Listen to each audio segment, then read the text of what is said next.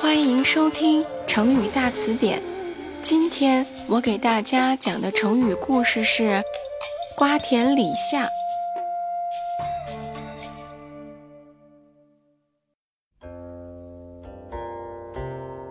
从前有个书生出门去看望朋友，一路上湖光山色，令人赏心悦目。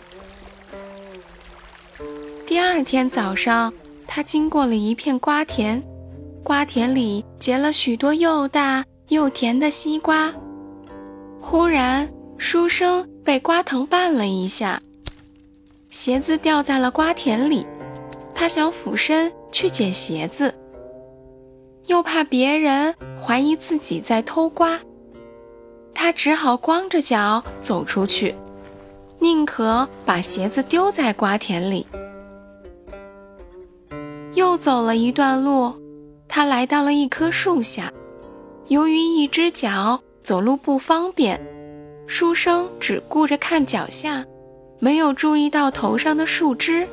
帽子一下被刮歪了。他想伸手去改正一下自己的帽子，又怕别人疑心自己偷李子，他只好歪戴着帽子继续上路。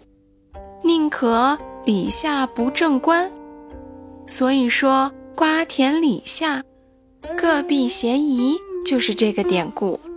人们把容易发生嫌疑的地方叫做瓜田李下，把难以解释明白的嫌疑叫做瓜李之嫌。好啦，今天的成语故事就讲到这里啦。